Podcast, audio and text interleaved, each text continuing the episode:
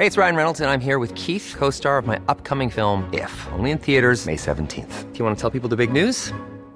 All right, I'll do. Sign up now and you'll get unlimited for $15 a month in six months of Paramount Plus Essential Plan on us. Mintmobile.com slash switch. Upfront payment of $45 equivalent to $15 per month. Unlimited over 40 gigabytes per month. Face lower speeds. Videos at 480p. Active Mint customers by 531.24 get six months of Paramount Plus Essential Plan. Auto renews after six months. Offer ends May 31st, 2024. Separate Paramount Plus registration required. Terms and conditions apply if rated PG.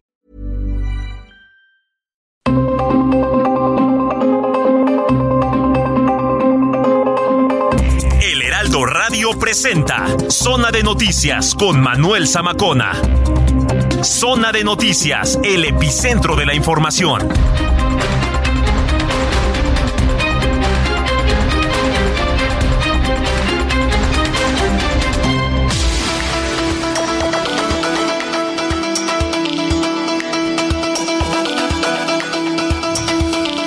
Son las 2 de la tarde en punto, ya tiempo del centro de la República Mexicana. Señoras y señores, qué gusto que nos estén acompañando ya a esta hora de la tarde. Ya es domingo, domingo, pues un poco nublado, por cierto, ya en, en algunas zonas aquí en la Ciudad de México. Hoy, 8 de octubre del año 2023, que por cierto, eh, pues todos celebramos eh, en algún momento a la madre, al padre, eh, pero estas festividades están profundamente arraigadas en nuestra sociedad, ¿no?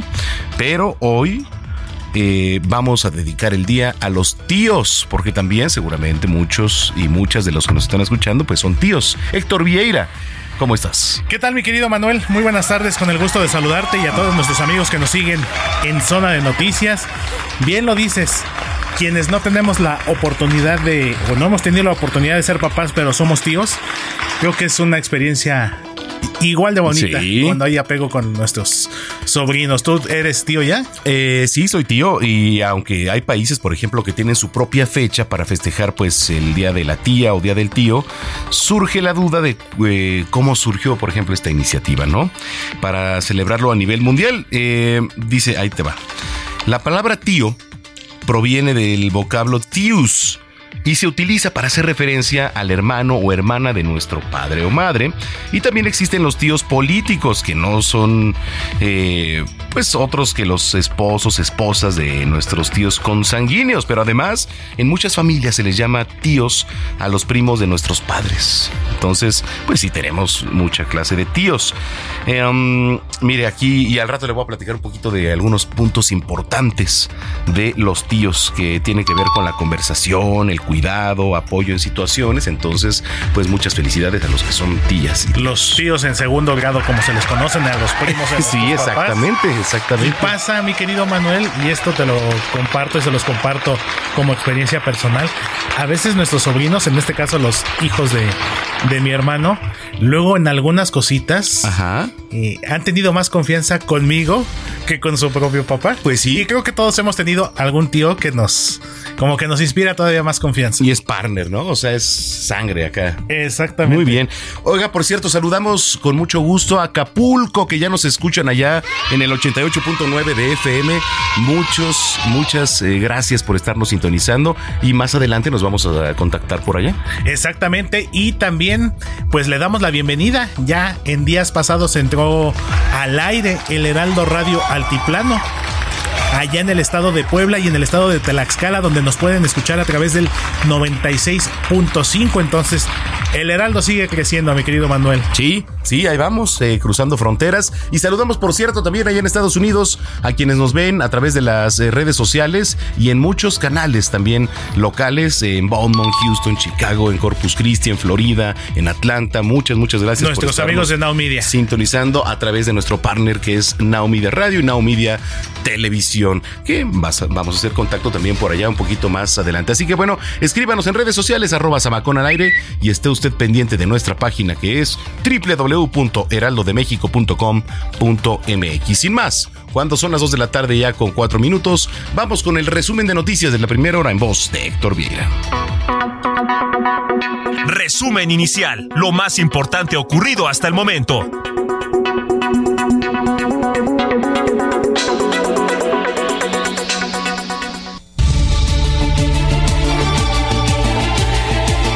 El portavoz del ejército israelí, Daniel Hagari, dio a conocer que en el segundo día de guerra con las milicias palestinas de Gaza, el número de muertos se elevó a 1.100 entre ambas partes, mientras que el número de heridos se elevó a 2.245 de los cuales 368 se encuentran en estado crítico. La oficina de prensa del gobierno de Israel informó que más de 100 israelíes han sido capturados entre civiles y militares desde el inicio durante las primeras horas de este sábado de este sorpresivo ataque del movimiento islamista Hamas, quienes fueron además llevados a la franja de Gaza. Y en más reacciones a este conflicto, el Pentágono informó que ha movilizado el conocido portaaviones Gerald Air Force de la Armada de Estados Unidos al Mediterráneo Oriental, esto para apoyar a Israel en la guerra desatada con Gaza por el ataque del grupo terrorista Hamas contra su territorio. En más información, miles de mexicanos integrantes de diferentes organizaciones civiles marcharon este domingo en calles de la Ciudad de México y otros estados del país a favor de la mujer y de la vida. Además, hicieron un llamado a la paz tanto en México como en el mundo. Y en información nacional, durante una visita a la zona arqueológica de Oxmal, este sábado, el presidente Andrés Manuel López Obrador advirtió que, según él, ya no hay marcha atrás en la transformación del país y que los corruptos no van a regresar al gobierno, al tiempo que agradeció a los empresarios que han participado en la construcción de una de sus obras emblemáticas, como lo es el tren Maya. Así lo dijo el presidente mexicano.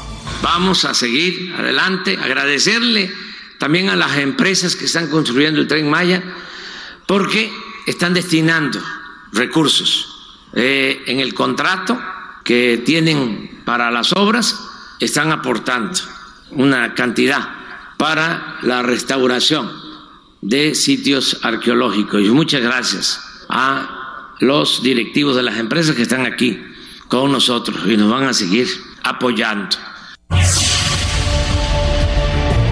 Y en temas de la capital, el alcalde de Gustavo Amadero, Francisco Chiguil Figueroa, pidió licencia al cargo porque piensa sumarse al equipo de campaña de Clara Brugada Molina, quien buscará la candidatura de Morena a la jefatura de gobierno de la Ciudad de México para las elecciones de 2024. Y en información de, las, de los estados, desde las primeras horas de este domingo se registraron diversos enfrentamientos entre integrantes de grupos criminales, así como el bloqueo de vialidades con vehículos, esto en la carretera Apatzingán-Aguililla, en el estado de Michoacán, donde se vive, lamentablemente, una severa crisis de seguridad. Y en más temas estatales en el municipio de, en el municipio de Extenco, allá en el estado de Tlaxcala. Le comento que este municipio se convirtió en el tercer pueblo mágico de la entidad, luego de que autoridades estatales y federales entregaron el respectivo nombramiento de esta distinción por su contribución a la gastronomía, tradiciones, artesanías y festividades. Al respecto, esto dijo el secretario de Turismo Federal, Miguel Torruco Márquez. Son ya 177 pueblos mágicos 56 de ellos surgidos en la presente administración. En el caso de Tlaxcala, sus tres localidades con este nombramiento concentran hoy en día a 151.706 habitantes, que representan el 11.3% del total del Estado. Y vámonos a más temas internacionales pues las reacciones al conflicto entre Israel y Palestina, quien también ya se manifestó durante las primeras horas de este domingo, fue el Papa Francisco, luego de que al término del rezo del Ángelus allá en la plaza de, de San Pedro en el Vaticano, pidió y lo dijo así tal cual, por favor, que los ataques de las armas se terminen en Israel y Palestina, y al tiempo que expresó su dolor porque dijo, la violencia ha explotado provocando cientos de muertos y heridos. Y del viejo continente nos vamos a Centroamérica porque la comisionada de Derechos Humanos de Honduras, Blanca Izaguirre, reveló que poco más de 8.000 mujeres han muerto de manera violenta en el país centroamericano entre 2002 y agosto de 2023, por lo que pidió al gobierno a tomar medidas al respecto. Y en información deportiva, actividad en la Liga MX desde la tarde de ayer sábado. Las Chivas Rayadas del Guadalajara quieren salir de la crisis. Cruz Azul sigue en picada.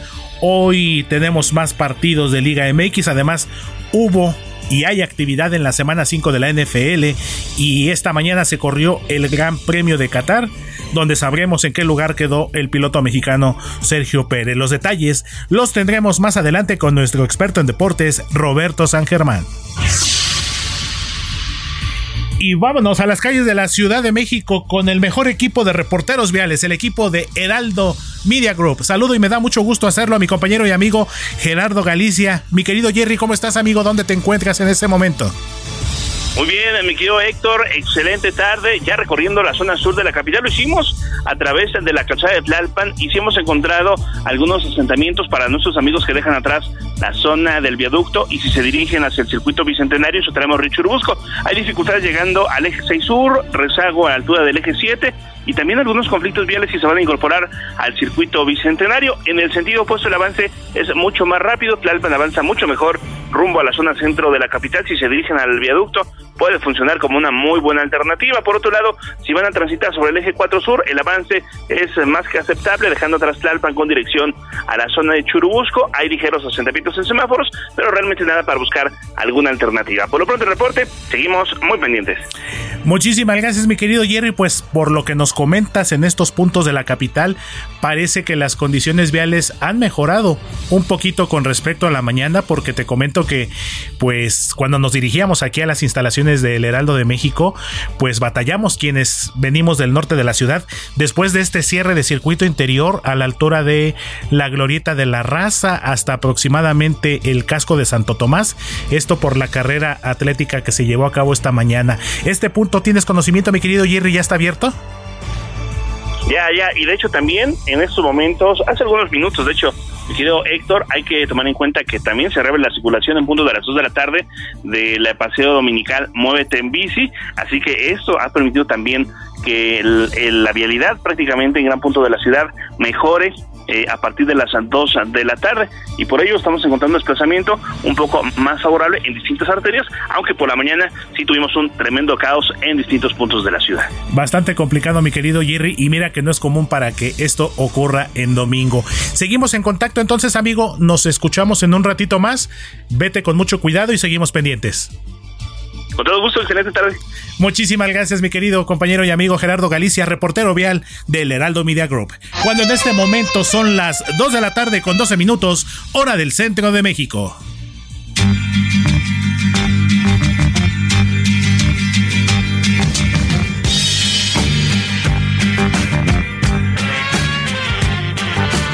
Hoy en mi ventana brilla el sol y el corazón se pone triste contemplando la ciudad. ¿Por qué te vas?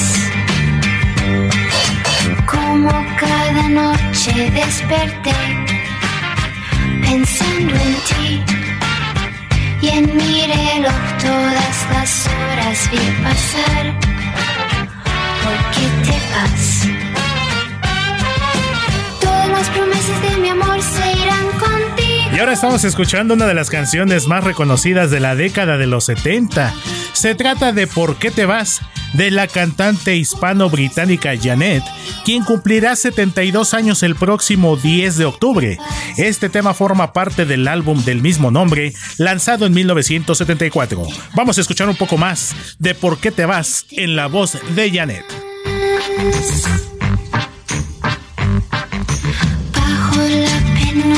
De un farol se dormirán todas las cosas que quedaron por decir.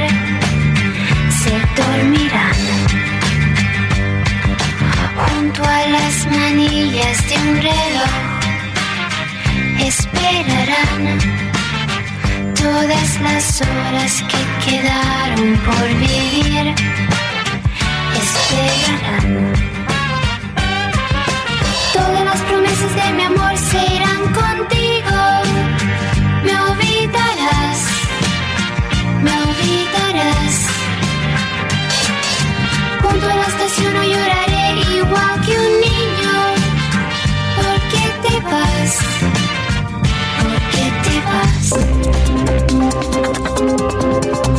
Sigue a Manuel Zamacona en Twitter e Instagram, arroba Zamacona al aire.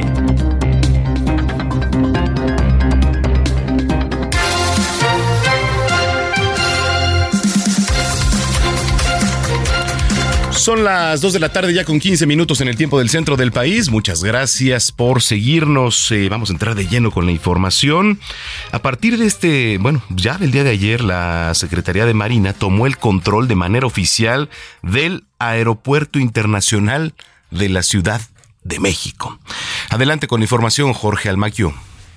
Gracias Manuel amigos, así es. Al cumplirse el plazo de 60 días naturales establecidos en el diario oficial de la Federación el pasado 8 de agosto, a partir de ayer entró en vigor el acuerdo presidencial por el cual se agrupa al Aeropuerto Internacional de la Ciudad de México al sector coordinado por la Secretaría de Marina. La semana indica que inicia la consolidación de una nueva etapa de la principal puerta aérea de entrada al país bajo su tutela para traducir en beneficio de las personas que utilizan el aeropuerto los valores navales en seguridad, confianza y rumbo nuevo transparencia y honestidad. Desde febrero de 2022, en el marco de la Estrategia de Seguridad Aeroportuaria Integral, el gobierno desplegó 1.500 elementos de la Marina en las instalaciones del aeropuerto para garantizar la seguridad de los usuarios. En julio de ese mismo año, el presidente de México, Andrés Manuel López Obrador, decidió además nombrar al vicealmirante retiro Carlos Velázquez Tiscareño como director general del AICM con el propósito de afianzar y fortalecer la estrategia de seguridad y ordenamiento con las instrucciones precisas de mejoras al servicio y dar una sacudida al sistema de administración, esto es, todas las facultades y responsabilidades a la Secretaría de Marina en la terminal aérea. En este contexto y después de observar el trabajo realizado en el aeropuerto por el personal y la conducción naval, en agosto del 2023 el presidente emitió el acuerdo que agrupa el AICM a la CEMAR, lo cual es entendido como un voto de confianza al trabajo realizado por la Secretaría de Marina. La Dirección General del Aeropuerto Capitalino reconoció la invaluable conducción que la Secretaría de Infraestructura, Comunicaciones y Transportes llevó del aeropuerto desde su creación hasta el proceso de transición respectivo. La dedicación, experiencia y esfuerzos de la dependencia federal han sido fundamentales para el desarrollo y el éxito continuo de la ICM que ha conectado a nuestro país con el mundo a lo largo de más de 70 años. Su papel ha sido crucial en el desarrollo y evolución del aeropuerto, logrando que sea un referente internacional. La Marina Armada de México señaló que esta administración se compromete a seguir cumpliendo cabalmente con la comisión asignada con el firme propósito de mantener altos niveles de seguridad y eficiencia en todas las operaciones que se registren en el aeropuerto internacional Benito Juárez. Manuel amigos, el reporte que les tengo.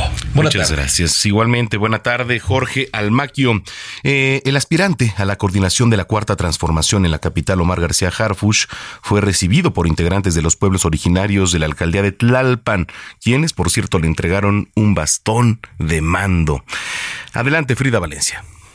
Te saludo con muchísimo gusto y te comento que el día de ayer Omar García Harfush, aspirante a la coordinación de los comités de defensa de la Cuarta Transformación en la Ciudad de México, recibió el bastón de mando en manos de dos representantes de los pueblos originarios de San Andrés Topilejo y San Andrés Totoltepec como muestra de confianza a su labor social. Desde el Auditorio Comunal San Andrés Topilejo en Tlalpan, el exsecretario de Seguridad Ciudadana hizo un llamado a sumar esfuerzos para en conjunto lograr impulsar una estrategia de seguridad integral, propiciar la atención a las causas y también generar mayor bienestar en la Ciudad de México. En su mensaje mencionó que el diálogo entre la población de Tlalpan se logró gracias a Claudia Sheinbaum, quien al fungir como jefa de gobierno hizo un llamado a su gabinete a permanecer cercanos con la gente, legado que dijo busca continuar. Ante ello, reveló que su visión de ciudad es la de crear una mejor calidad de vida para los habitantes de la capital a través de la honestidad, la austeridad republicana y la promoción del servicio público. Además, señaló las oportunidades de crecimiento que tendría la capital si el gobierno federal y el local trabajan de la mano, ya que recordó que Shane Pardo y él hacen un buen equipo. Frente a decenas de adeptos a su causa, García Harfush indicó que es fiel a los principios de la Cuarta Transformación, por lo que pidió una oportunidad para demostrar su compromiso con la ciudadanía con el fin de crear un proyecto de ciudad donde no haya división, sino más bien unidad. Cabe destacar, Alex, que este domingo se va a reunir a las 11 horas con eh, pues habitantes de Tlatelolco en el centro de convenciones de esta alcaldía ubicado en Manuel González para quien quiera escuchar su mensaje y acudir. Ese sería mi reporte hasta el momento. Seguimos informando. Gracias, Frida Valencia. Oiga, le platico, eh, Alicia Bárcena, secretaria de Relaciones Exteriores, dio a conocer en las redes sociales que mantienen comunicación constante con las autoridades de Israel, quienes han informado que hay por lo menos dos mexicanos ya confirmados como secuestrados por el grupo Hamas. Eh, la embajadora de Israel en México, Einat Kranz dio a conocer en entrevista con medios locales que hasta el momento no hay mayores datos de las personas mexicanas que han sido tomadas como rehenes por el grupo armado y probablemente no sean las únicas que pasan por esta situación. Em, Orion Kriris es un mexicano que fue a Israel para un concierto en la franja de Gaza. Buscaba llevar pues un mensaje de paz. Y entonces un grupo armado de Hamas lo sorprendió secuestraron a varios jóvenes. Él sigue desaparecido. Su novia, una mujer alemana de 30 años de nombre Shani Luke, fue identificada en un video, pues, presuntamente sin vida. Una usuaria de, Twitter, identificada como Anis Duhart, dio a conocer que su hermana Gloria Jiménez, de nacionalidad mexicana, se encontraba en Tel Aviv, donde llegó el mismo día de la guerra. Bueno, cuando comenzó. Hasta el momento no ha logrado contactarse con ella, pero sabe que llegó a un hotel, se pudo refugiar junto a otro grupo de extranjeros. Ahí le va. Al menos 47 turistas provenientes del estado de Aguascalientes que viajaron a Israel se encuentran atrapados en este conflicto del cual pues ya abordábamos el día de ayer, entramos al análisis. Entonces, bueno, eh, aunque están pues sí en un lugar seguro, de acuerdo con lo revelado por las autoridades, pidieron ayuda también para que puedan salir de este lugar y lleguen a México completamente a salvo. Bueno, pues eh, vamos a ir con más información. Eh, antes de irnos a la pausa, vamos con mi compañero Marco Fragoso. El Instituto Nacional Electoral contempla tres debates presidenciales en 2024. Será en la cuarta semana de octubre cuando se aprueben las reglas básicas como los criterios objetivos para la selección de los moderadores uno en marzo, otro en abril y otro en mayo. Además, realizaremos una evaluación de resultados después de cada debate, lo cual nos va a permitir hacer ajustes en caso de que se requieran. El objetivo es garantizar que los ciudadanos tengan mayor información de los candidatos. Buscaremos formatos más ágiles, las moderaciones imparciales que incentiven la confrontación de ideas y la mayor difusión. Para la consejera Carla Humphrey, en los debates los aspirantes pueden exponer sus ideas ante el electorado. Los debates son per se una valiosa fuente de información que nutre y habilita la decisión del electorado frente a quién debería ocupar un cargo de elección popular. Con su aprobación, se marca el inicio oficial de los trabajos y actividades que el INE tendrá que realizar a lo largo de los próximos ocho meses para brindar a la ciudadanía un mecanismo que le permita conocer más a las candidaturas y contrastar sus propuestas. Marco Fragoso para Heraldo Media Group. Muchas gracias, gracias a Marco Fragoso. Bueno, pues vamos a comenzar, eh, antes de irnos a la pausa, con las efemérides musicales, con el que hubiera sido el cumpleaños número 83 de la leyenda de los Beatles, John Lennon. Y vamos a escuchar Imagine, que es una de las canciones más bonitas, más icónicas de John Lennon. Oye, lo invito para que se ponga en contacto con nosotros a través de redes sociales, arroba Samacona al aire, le repito, arroba Samacona al aire. Regresando de la pausa, Le voy a platicar porque hay varios, varios temas. Ya sabe los requisitos que van a tener que presentar los contribuyentes al SAT a partir de este mes. Son tres. Bueno, regresando de la pausa le voy a platicar. Va a estar con nosotros el doctor Rafael Arenas, contador público certificado. Y bueno, pues eh, como cada semana también va a estar eh, Melisa Moreno con las recomendaciones culturales. Soy Manuel Zamacona, vamos a una pausa, no le cambien.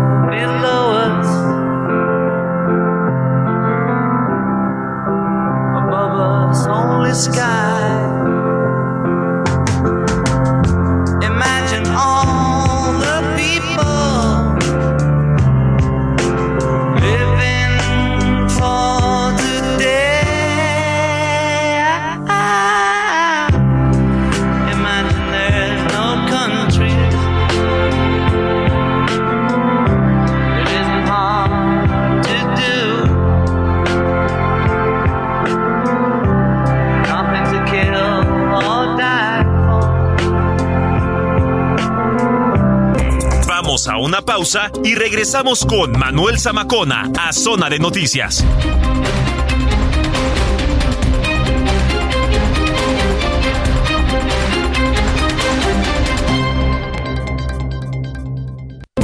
Ya estamos de regreso en Zona de Noticias con Manuel Zamacona por El Heraldo Radio.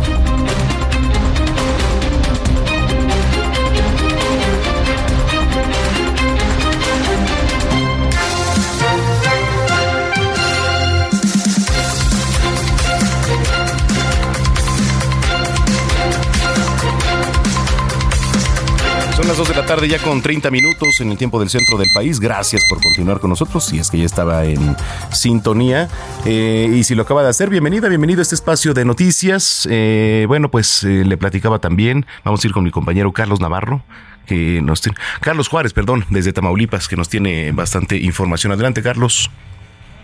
Hola, ¿qué tal? Muy buenas tardes, qué gusto saludarte a ti y a todo territorio. Te comento que un grupo de tamaulipecos se encuentran varados en el aeropuerto de Tel Aviv, allá en el que viene siendo el país Israel, eh, que se encuentra en un conflicto bélico en estos momentos.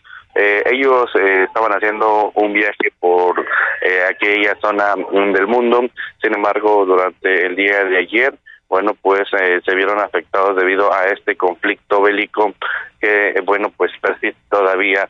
Vamos a escuchar un testimonio justamente en que pudimos tener eh, acceso de Yolanda Yunuen, quien es una tan pequeña que está justamente atrapada en el país de Israel y que nos comentó lo siguiente. Escuchamos. Estábamos en la calle, eh, íbamos apenas llegando a la a Jerusalén antigua cuando os estábamos hablando de que estabas de que acababa de sonar la alarma sísmica de la Ciudad de México cuando se empieza se empieza a escuchar la alarma sísmica de aquí de los misiles pero pues como nosotros no nos sabían la nuestra guía no nos quiso espantar así que no sabíamos que habían comenzado los ataques una hora antes y cuando escuchamos la alarma Mm, como fue mucha casualidad, pensamos que a lo mejor pues también era algo del sismo o quizá algún tenía algún significado de alguna religión.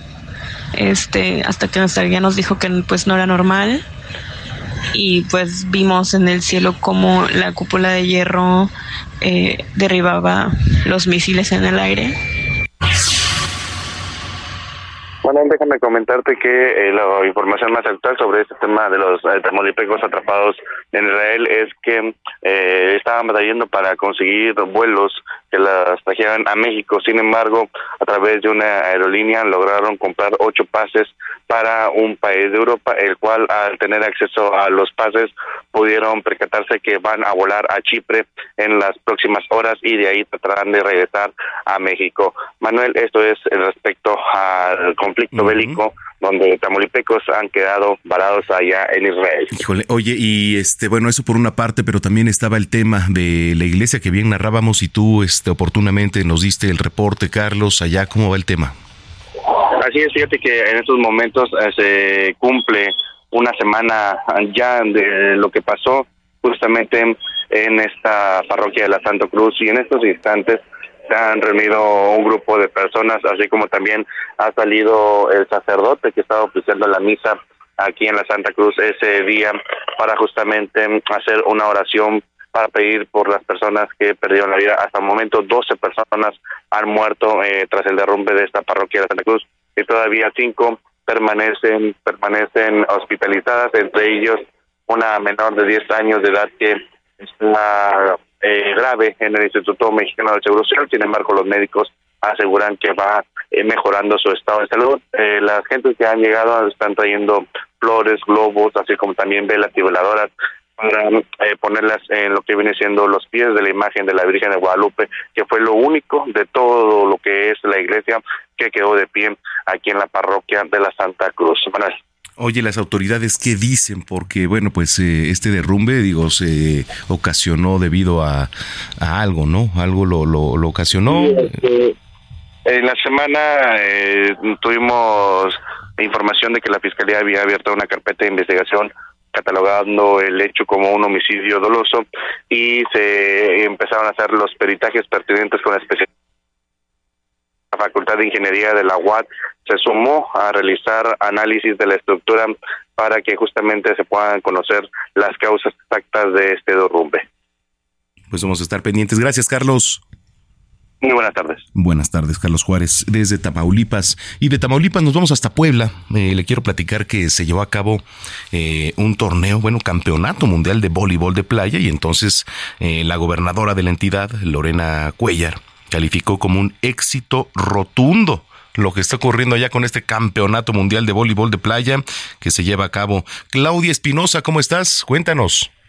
Muy bien, te saludo con gusto hoy día a todos los amigos del auditorio. Como lo mencionas, pues este Campeonato Mundial de Voleibol de Playa Tlaxcala 2023 ha logrado reunir asistentes tanto nacionales como extranjeros, obviamente a los propios habitantes de Tlaxcala. La gobernadora Lorena Cuellar pues estuvo acompañada por la directora de la CONADE, Ana Gabriela Guevara Espinosa. Hay que recordar que bueno, pues eh, habrá boletos para lo que son las Olimpiadas.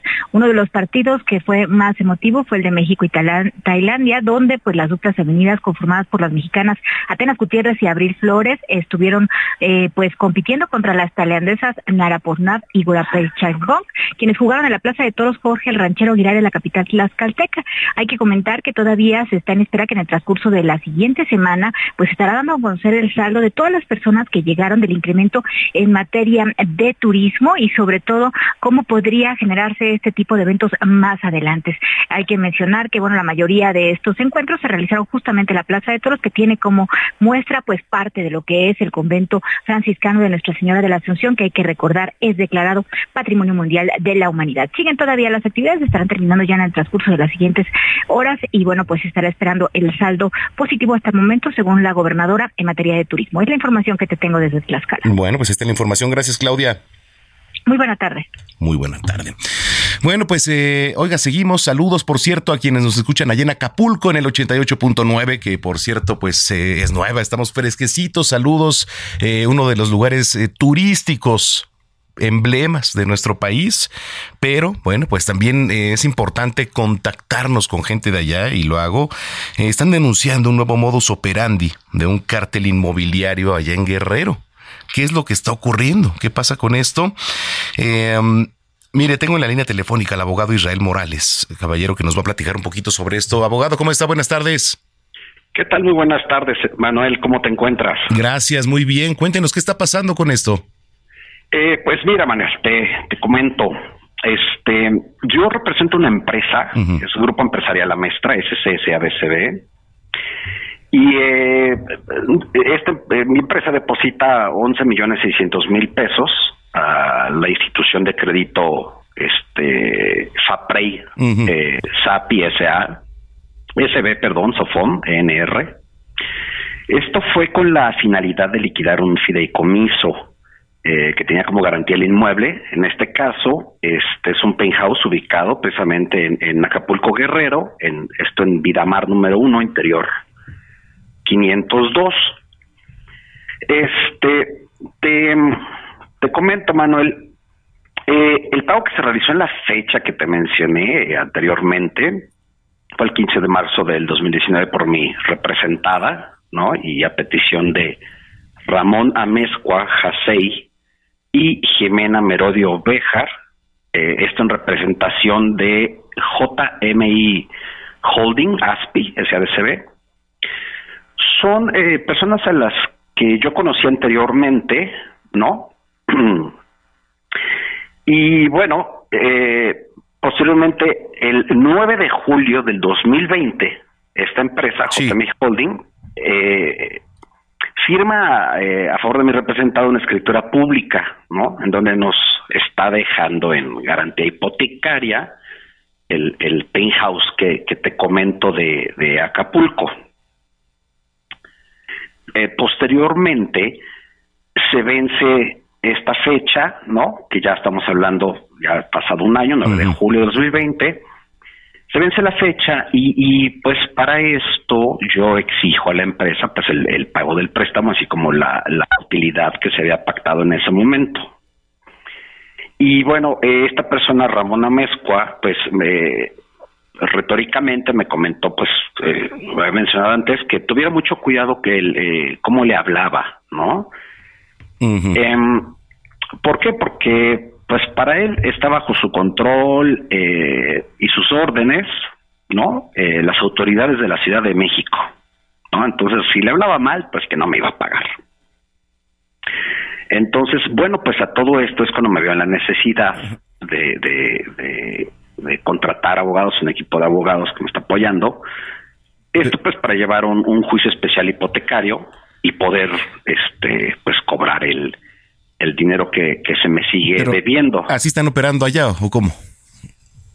Pues teóricamente sí, ¿no? Eh, mira, déjame terminar más o menos de comentarte por dónde va el asunto, porque bueno, también nos hemos dado a la, a la tarea de investigar un poquito. El, el juicio que te comento se, se tramitó en, este, ante el juzgado 49 civil de la Ciudad de México. ¿No? Entonces, mira, aquí, aquí viene la, la, la situación, la, la parte pues complicada de esto, ¿no? Entonces, eh, el dictamen tercero en discordia, así como el peritaje particular, salió a nuestro favor, ¿no? A esto hay que aunarle la escritura de hipoteca que fue realizada ante el notario 122, Arturo Talavera Utrique. Mm, sí. De, bueno, de, en verdad, de, de quien sabemos que es un profesional en su, en su ramo, ¿eh? O sea, tiene más de siete mil este no este trabajos que ha hecho de empresas y todo y mm. jamás se le ha revocado jamás ha tenido una situación de este nivel de este tipo no entonces eh, bueno el juez de una forma en, verdad este pues yo no sé descarada por decirlo así eh, no valora nuestro peritaje y deja sin efecto y no le está concediendo eh, pues ningún valor a la hipoteca que mi empresa tenía en garantía, ¿no? Eh, a esto, eh, un poquito más en base a, la pregunta que me estabas realizando, Manuel, eh, mis abogados y yo nos dimos cuenta que algo, no andaba bien, ¿no? O sea, algo, algo no, no está manejándose de la forma correcta y no entendíamos del todo pues, cómo es que nos habían ganado, ¿no? Entonces, digo, yo confiando totalmente pues en la sala civil, la cual luego iba a resolver conforme a derecho. Eh, entonces, tiempo antes de que se resolviera, la, no resolver, pero que diera paso a esta situación, eh, nos damos cuenta que el, abogado de JM Holding, o sea, eh, las personas que me deben eran representados y protegidos por David Cohen Sacal. Entonces, eh, pues nos dimos a la tarea de pues saber quién quién era esta persona y, y si nos llevamos la, la sorpresa, pues tenemos entendido, ¿no? O sea, hasta ahorita pues que es este un amigo personal del presidente del Tribunal Superior de Justicia de la Ciudad de México, es Rafael Guerra Álvarez. Y bueno, pues eh, también por diversos medios.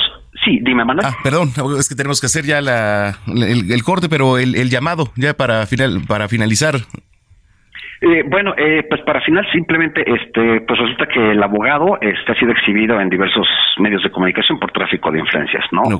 Y a esto algo pues que solicito en verdad pues la petición de la justicia federal, ¿no? Para que se me haga justicia en verdad, o sea que tomen este, este asunto en sus manos y, y nuevamente, ¿no? Eh, levantar la voz ¿no? Porque, pues, como lo dije antes, si en este país deja de existir la fe pública, pues imagínate en manos de dónde estamos todos los mexicanos. Pues sí. Al momento de querer tramitar, llámese un testamento, una herencia, abrir una empresa, pues en manos de quién estamos y, o sea, vamos, somos vulnerables como mexicanos, ¿no? Entonces, levantar la voz a esto, Manuel, y pues el motivo por el que te agradezco mucho el espacio. Al contrario, bueno, pues abogado, estamos pendientes y le vamos a darse dando seguimiento al tema. Manuel, te agradezco mucho todas tus atenciones y a todo tu equipo de trabajo. Gracias, es el abogado Israel Morales Caballero. Saludos, por cierto, a quienes nos escuchan allá en Acapulco, ya en la nueva estación 88.9, allá de FM. Son las 2 de la tarde con 44 minutos. Agenda Cultural con Melisa Moreno.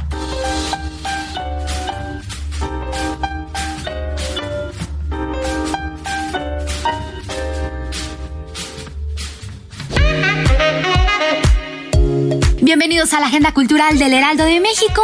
Yo soy Melisa Moreno y esta es nuestra selección para Zona de Noticias. La biblioteca es un proyecto en relación con la biblioteca de la Fundación Jumex en Ecatepec. Y ahora la Galería 1 del museo se convierte en una sala de lectura de libre acceso con una selección de libros sobre arte y cultura. Cabe mencionar que la Biblioteca de la Fundación es una de las más extensas de México, dedicadas a la investigación y el estudio del arte moderno y contemporáneo. Reúne más de 8.500 títulos entre monografías, catálogos de exposiciones, publicaciones artísticas, periódicas y textos relativos al estudio y la investigación de las prácticas museísticas y curatoriales. En la biblioteca, el artista y escritor italiano Francesco Pederaglio, radicado en la Ciudad de México, interviene este espacio de lectura dentro del Museo Jumex con objetos y acciones relacionados con la edición de arte y el acto de leer. El artista también presenta un nuevo performance durante la exposición. La biblioteca, lo opuesto a los libros de Francesco Pederaglio, puede visitarse en el Museo Jumex hasta el 8 de octubre. El esperado debut del pianista chino Lang Lang en el Auditorio Nacional sucede este martes 3 de octubre, cuando llegue con su actual gira al país para presentar en vivo el álbum The Disney Book, que da nombre a la serie de presentaciones con las que recorre el mundo para interpretar a su estilo algunas de las canciones más memorables de las películas icónicas de estos estudios de animación, junto a una gran orquesta. En México estará acompañado por la Orquesta Sinfónica de Minería, una de las más destacadas del país, bajo la batuta del maestro Carlos Miguel Prieto.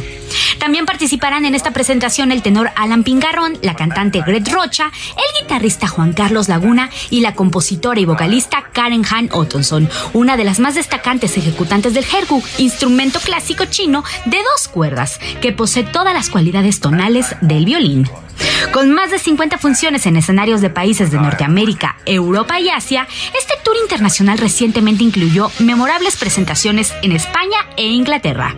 Ahora el músico de origen chino llega por primera vez al recinto capitalino con una producción musicalmente excepcional, en la que combina su virtuosismo técnico con un repertorio con arreglos especialmente hechos para él, que va desde temas clásicos como Mi príncipe vendrá de Blancanieves y los siete enanos y Un mundo ideal de Aladín, hasta la adaptación de ritmos latinos con Recuérdame de Coco y No se habla de Bruno de Encanto.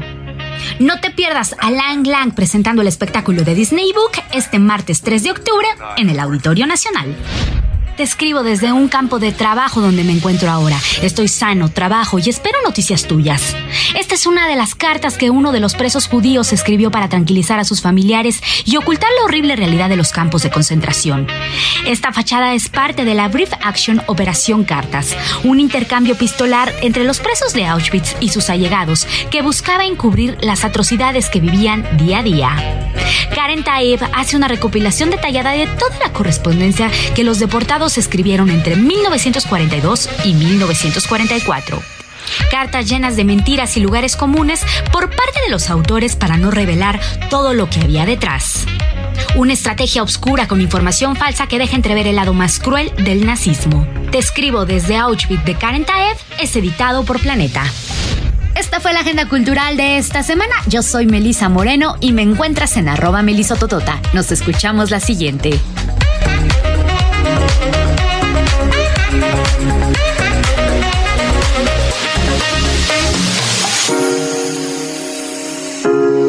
Zona de Noticias con Manuel Zamacona. Dos de la tarde, 48 minutos. Eh, saludo a mi compañero Carlos Navarro, quien nos tiene información. Adelante, Carlos.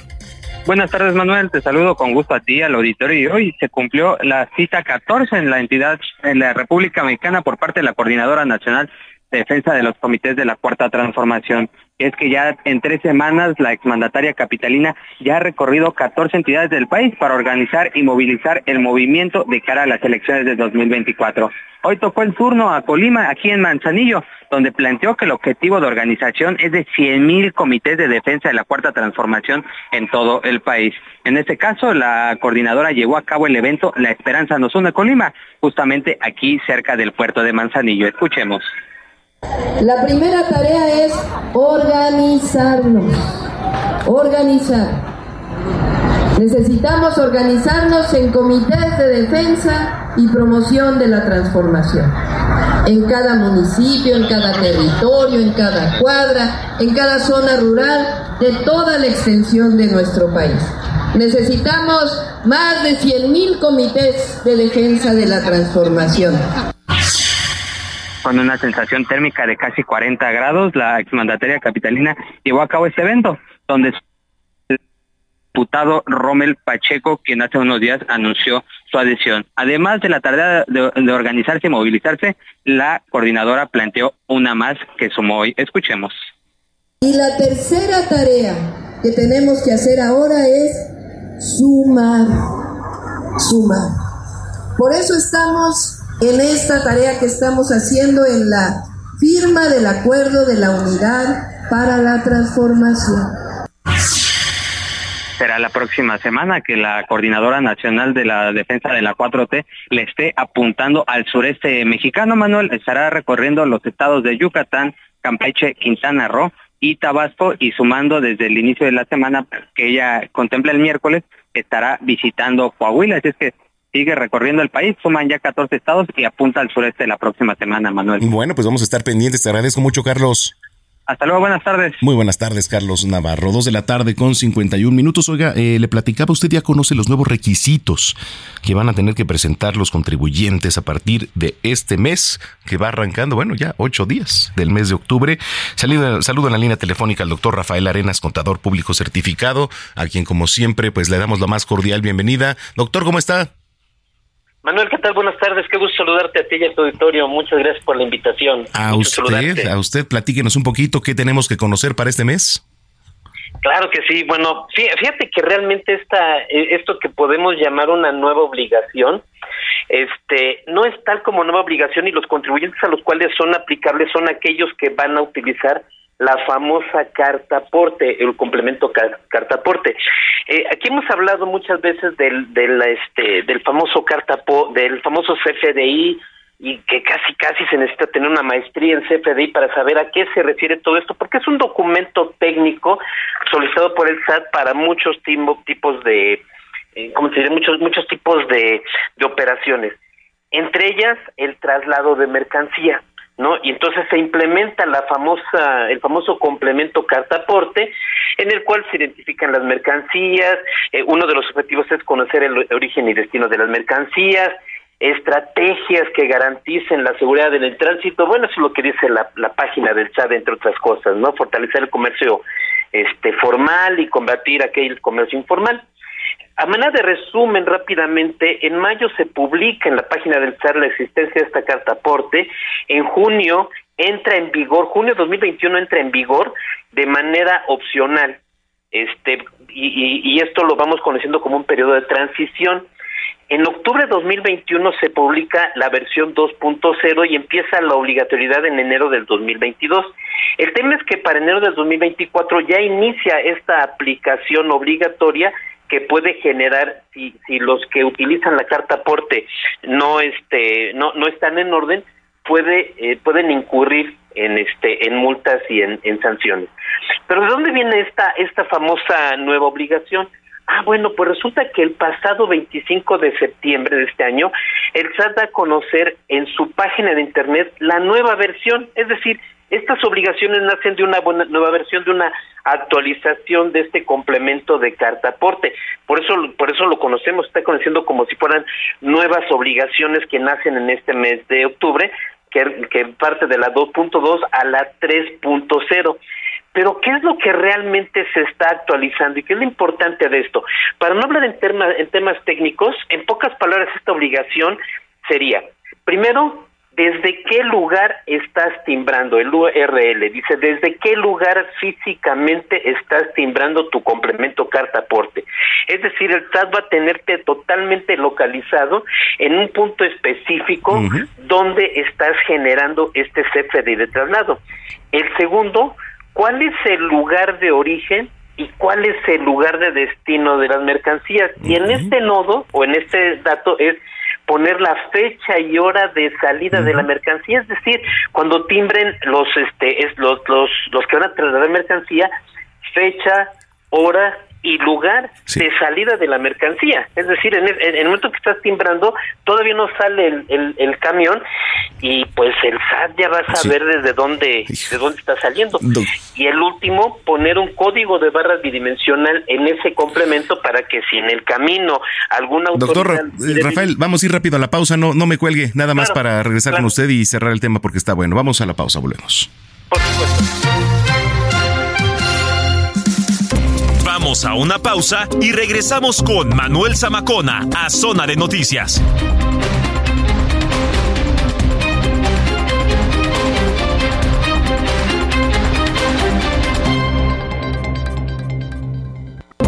Ya estamos de regreso en Zona de Noticias con Manuel Zamacona por El Heraldo Radio.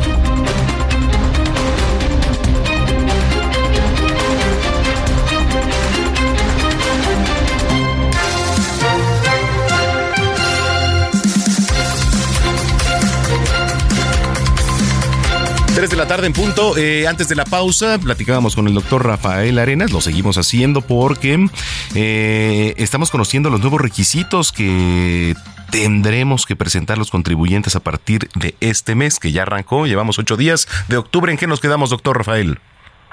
Muchas gracias, Manuel. Muchas gracias. Bueno, sí, efectivamente que estos estos nuevos requisitos que nacen de la de la publicación en la página del SAT del 25 de septiembre, en donde actualiza estas nuevas obligaciones que tienen los contribuyentes que van a trasladar mercancías justamente en este en carreteras federales derivado de la actualización de la versión 3.0 del complemento carta aporte.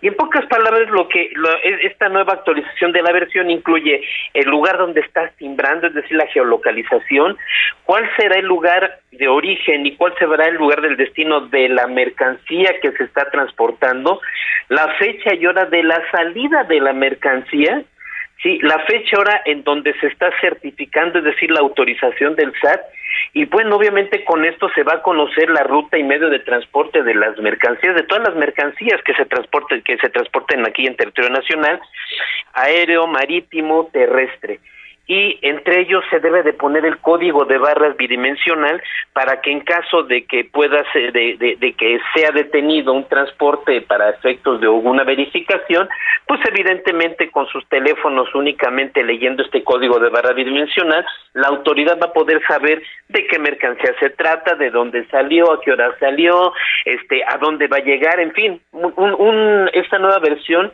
trae aparejado un control absoluto del transporte de las mercancías en el país. Por cualquier medio los los que transiten por, eh, evidentemente en materia terrestre por este por carreteras federales eh, aéreo este marítimo en fin este eh, aquí es donde trae aparejada. El documento técnico está un tanto confuso ya cuando uno lo desglosa uno ve justamente en toda su dimensión que esta obligación no es otra cosa con que mayor información que va a tener el SAT sobre todo el SAT, este, de, de, todas las mercancías que se transportan en el país, Manuel. Correcto. Bueno, pues alguna recomendación, doctor. Pues bueno, sí, la recomendación es que justamente aquellas empresas eh, que transporten mercancía por cualquier medio, que, precisamente verifiquen, obviamente que ya su programa esté actualizado, esta versión 3.0, están los famosos PAC, que son las, las, las, empresas intermediarias entre el contribuyente y la autoridad para que pueda uno debidamente timbrar esta este esta este CFDI y por supuesto de que tener muy muy en cuenta que este si uno traslada mercancía este sin este complemento carta aporte pues obviamente puede hacerse de sanción a, este puede puede tener sanciones eh, pueden inclusive no llevarse el, el, transporte la mercancía este en lo que se define quién es el propietario porque ahí es todo quién es el propietario a quién va dirigido quién lo está transportando y donde no se tenga toda esta información realmente a partir del primero Hey, it's Ryan Reynolds, and I'm here with Keith, co star of my upcoming film, If, only in theaters, May 17th. Do you want to tell people the big news? All right, I'll do it. Sign up now and you'll get unlimited for $15 a month in six months of Paramount Plus Essential Plan on us. Mintmobile.com slash switch. Upfront payment of $45 equivalent to $15 per month. Unlimited over 40 gigabytes per month. Face lower speeds. Videos at 480p. Active Mint customers by 531.24 get six months of Paramount Plus Essential Plan. Auto renews after six months. Offer ends May 31st, 2024. Separate Paramount Plus registration required. Terms and conditions apply if rated PG. Enero del 2024 es donde inician las sanciones, entonces cuando menos tenemos estos dos meses y medio, si, si consideramos que el día 15 de diciembre ya muchos salen de vacaciones, cuando menos dos mesecitos en, en donde las empresas y las personas van a poder actualizar sus sistemas de cómputo y dar cumplimiento a esta obligación, esta nueva obligación que nace justamente de la actualización manual. Bueno, pues ahí está alguna red social donde lo podamos seguir, doctor. Claro que sí, con todo gusto. Me pueden eh, localizar en Facebook como Rafa Arenas. Allí me encuentran, Manuel. Muy bien, gracias y estamos en contacto. Claro que sí, muchísimas gracias, saludos. Buen domingo. Muy buen domingo, doctor Rafael Arenas, contador público certificado. Tres de la tarde, cuatro minutos. Ya está aquí Héctor Vieira. Vamos con el resumen de noticias de la segunda hora. El resumen de las tres con Héctor Vieira.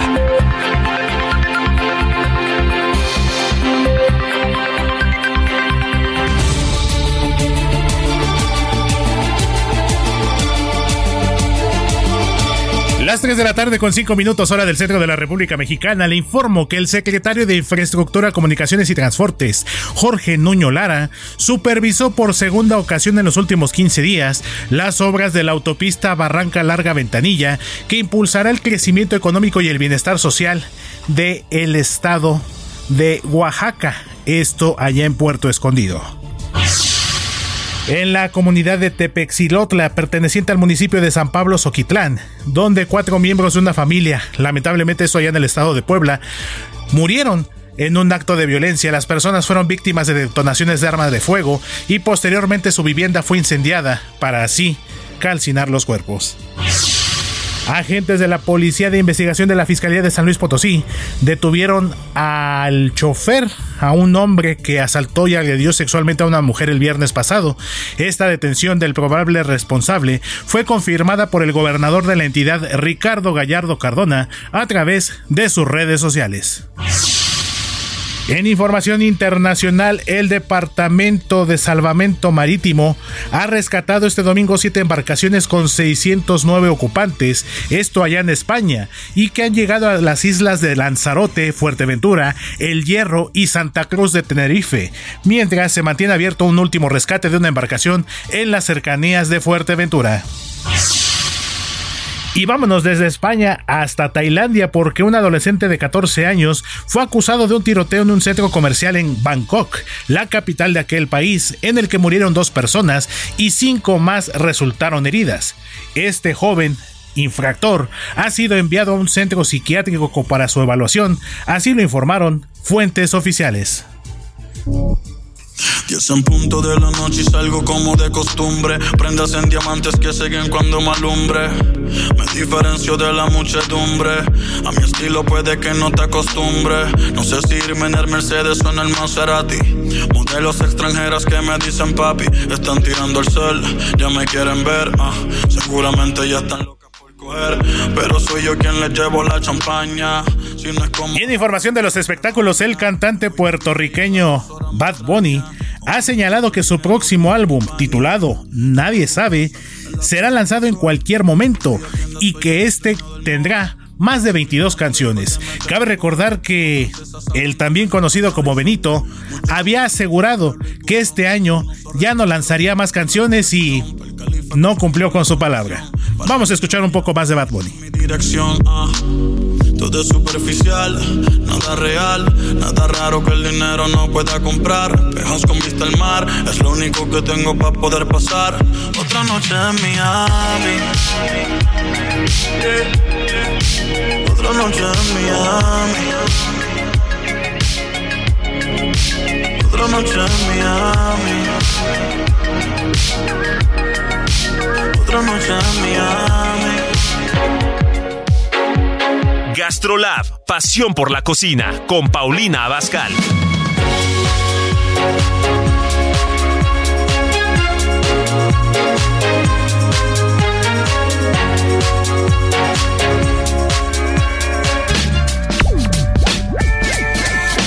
Tres de la tarde con ocho minutos, ya está en la línea telefónica nuestra querida chef Paulina Abascal, a quien saludo con mucho gusto como cada fin de semana. ¿Cómo estás, chef? ¿Cómo estás, Manuel? Me da mucho gusto saludarte a ti y a todos los que nos están escuchando. Igualmente, tú nos dices con qué nos vamos hoy. Ya tengo listo papel y pluma, el recetario.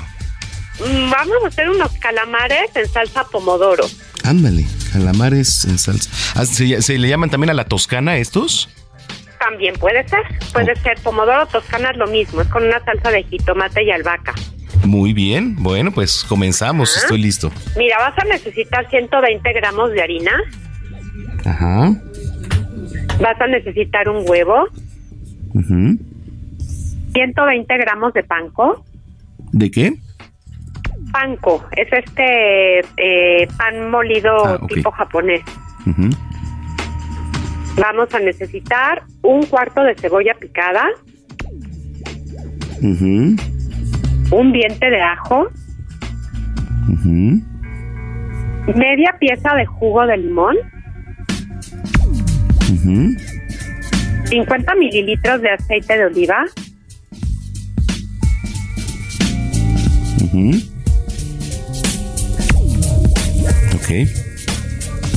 una taza de jitomatitos cherry,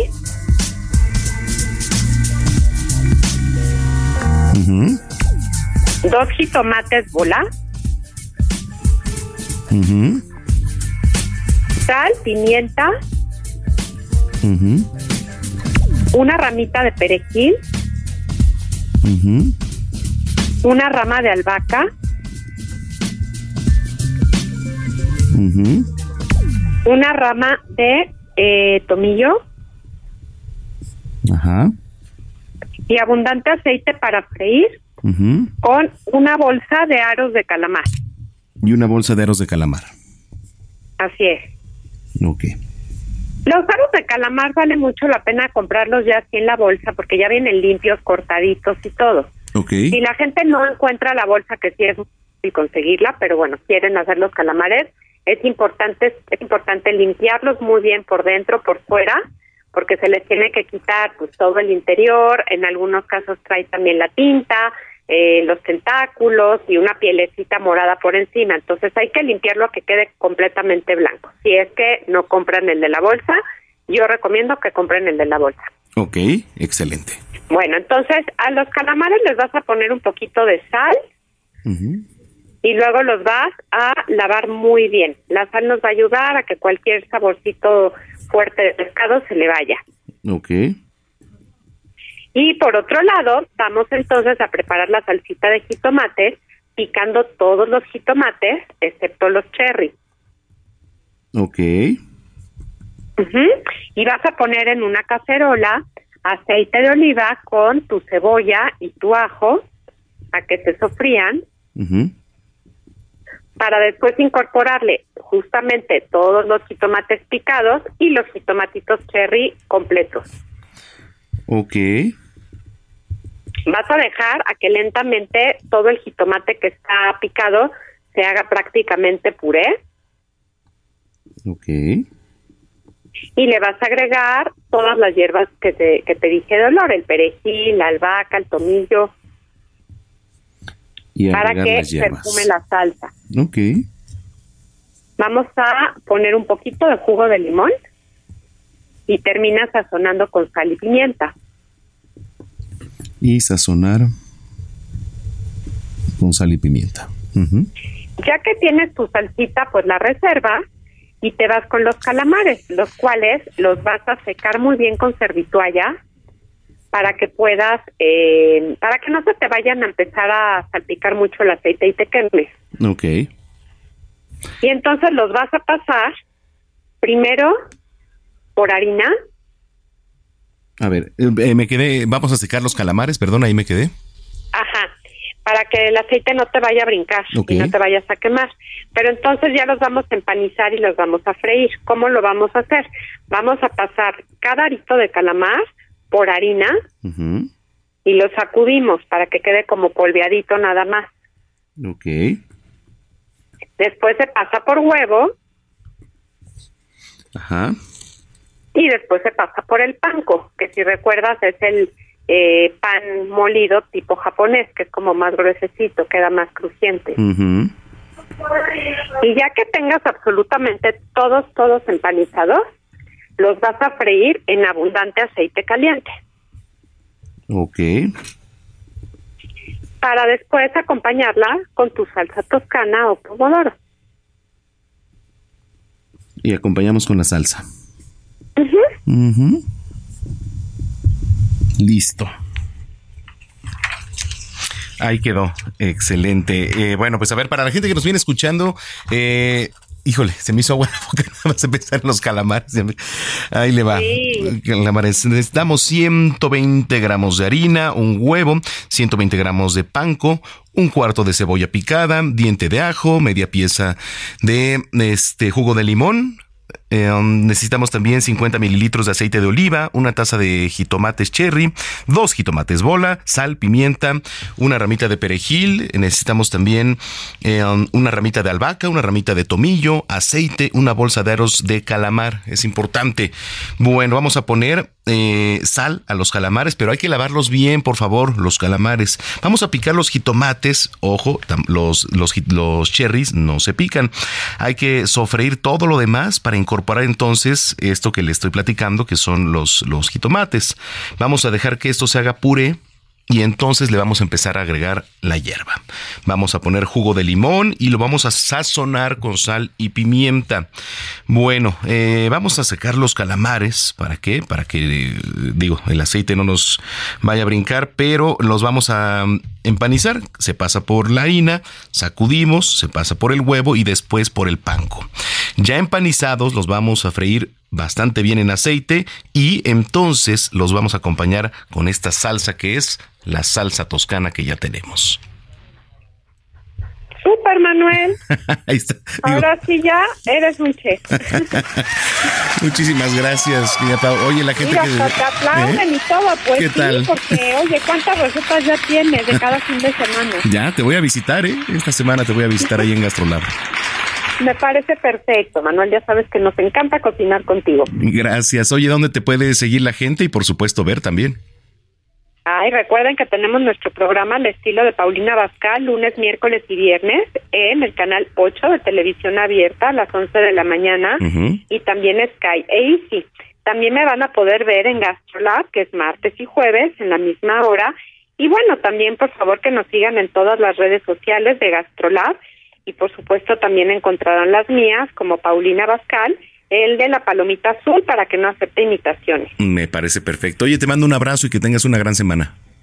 Igualmente, Manuel, nos escuchamos. Gracias, es Paulina Bascal aquí en Zona de Noticias, 3 de la tarde, 16 minutos. Zona de Noticias con Manuel Zamacona.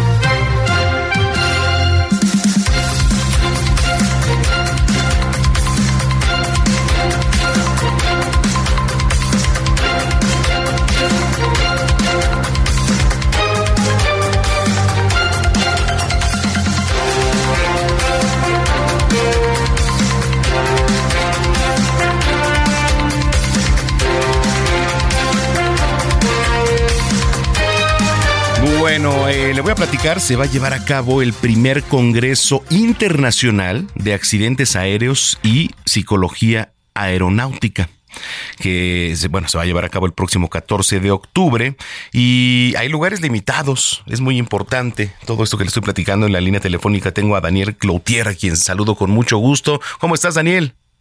Hola, ¿qué tal, Manuel? Buenas tardes. Gracias, muy buenas tardes, gracias por estar con nosotros. Platícanos un poco de todo esto. Pues mira, Manuel, estamos haciendo un evento en el cual vamos a traer varios expositores de diferentes áreas de, de Latinoamérica. La idea es conjuntar personas que de alguna forma hemos tenido un accidente aéreo o alguna relación con alguno de estos y poder contar nuestras anécdotas. Va a ser un poquito una tarde de, escuchar qué es lo que se sintió, qué es lo que vivimos en, los momentos en que nos aconteció este accidente y a la vez vamos a poder eh, expresar qué, qué pasó después del accidente. No vamos a entrar en temas de eh, los porqués que sucedió con el accidente en sí, sino más bien vamos a estar hablando de la psicología del tripulante o de la persona que estuvo involucrada en este accidente y platicar sobre ello, incluso qué pasó con, con los familiares, ¿no? De todas estas personas que estuvieron involucradas qué pasa y cómo le haces para volverte a subir a las aeronaves después de lo que vivimos. Sí. Y obviamente todo orientado a la psicología aeronáutica. Son experiencias y por supuesto de las experiencias se aprende, se escucha. Eh, esto va a ser el próximo 14 de octubre. ¿Dónde se va a llevar a cabo? Se va a llevar a cabo en Patricio Sanz, 701, en la colonia Valle Centro. Es un auditorio que está dentro de la Asociación Sindical de Sobrecargos de Aviación, en la colonia del Valle. Ahí vamos a estar, vamos a poder convivir con estos expertos vamos a tener un launch en el cual podemos platicar con ellos, tomarse la foto, eh, preguntarle cualquier cosa que, quieran preguntar al respecto de lo que le sucedió. Y bueno, el chiste es conocernos y comenzar a publicitar las eh, los, los congresos y los servicios que tiene Curva Educación y bueno, convivir un rato y tener una tarde de sector aeronáutico. Sí, de hecho estoy viendo aquí por el, programa de expositores, ¿no? Dice vivir en estado de emergencia, los peligros en plataforma y atención post accidente, que es también muy importante del lado de la psicología, ¿no? Exactamente, sí, sí, sí. Mira, por ejemplo, vamos a estar hablando de eh, una compañera tuvo una amenaza de aborto en vuelo, ¿no? Entonces, ¿qué sucede con ella después? Uh, casi pérdida de su bebé, entonces ¿qué, ¿qué va a suceder? ¿Cómo le hizo para volverse a subir al vuelo? En mi caso yo sufrí una despresurización bastante fuerte, bueno, ¿qué pasaba con conmigo? También tuve ahí un suerte de que un avión que se cayó en el cual yo no abordé, pero mis familiares pensaban que yo estaba ahí. Bueno, ¿cómo vivieron ellos? esa parte en mi casa cuando pensaron durante algunas horas que yo ya había fallecido, ¿no? Entonces todo eso se va se va eh, a platicar y bueno, también parte de la instrucción, neuroeducación, el rol de la psicología aeronáutica, que en México no está como tal proyectada ni está vista. Inclusive, lamentablemente, a veces que ni siquiera saben los psicólogos o los aeronáuticos que existe esta rama de, especialidad en la psicología.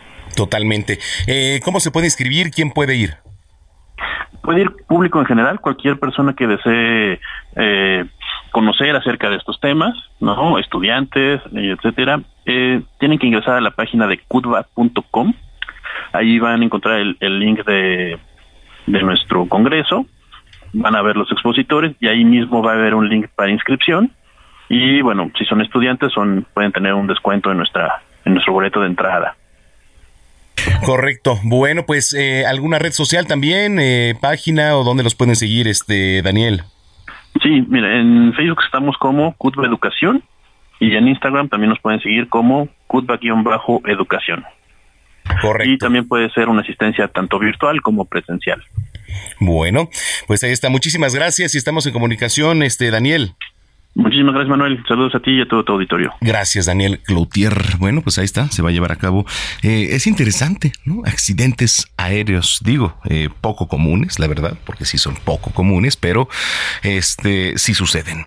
Oiga, eh, son las 3 de la tarde ya con 22 minutos en el tiempo del centro. Vamos a escuchar una rolita que, por cierto, nos mandó aquí Diego Iván González, que es la segunda. Mire, continuamos con las efemérides. Hoy también cumpleaños el miembro de la banda Radiohead, Tom York y por eso estamos escuchando Creep. Vamos, a ver, vamos a escuchar un poquito.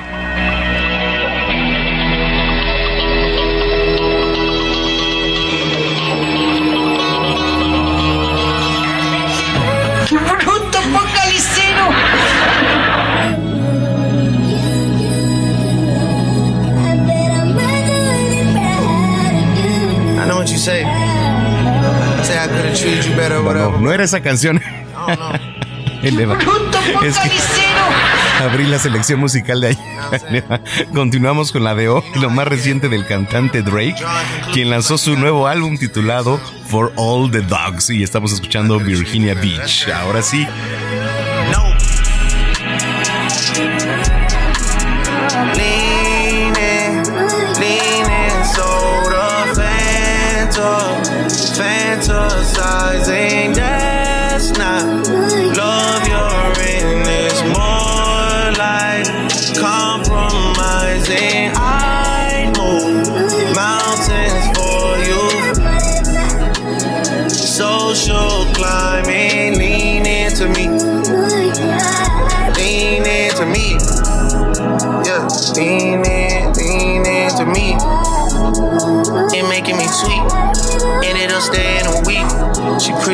Ghetto, pretty but rough, just like Virginia Beach. I wanna get back to the days that you love me for nothing but what you could see.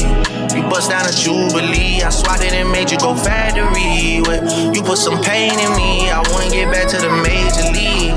She wanna grab on the throttle, I wanna get back in the driver's seat. That business, let's check on your car and you got it and drove it to me.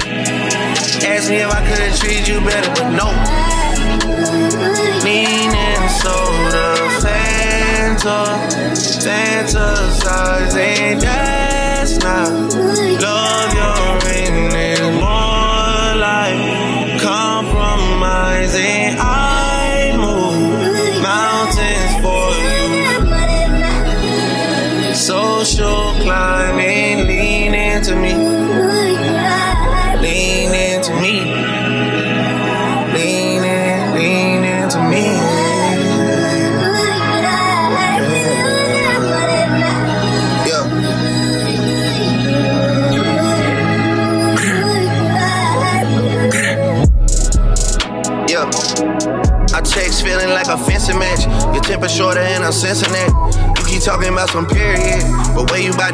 Vamos a una pausa y regresamos con Manuel Zamacona a Zona de Noticias.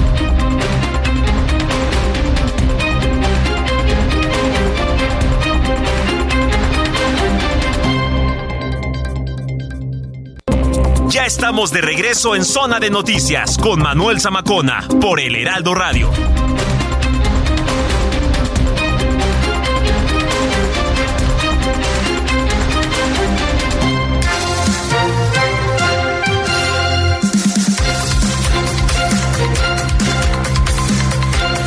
Son las 3 de la tarde ya con 30 minutos en el tiempo del centro del país. Gracias por continuar con nosotros. Eh, déjeme le platico.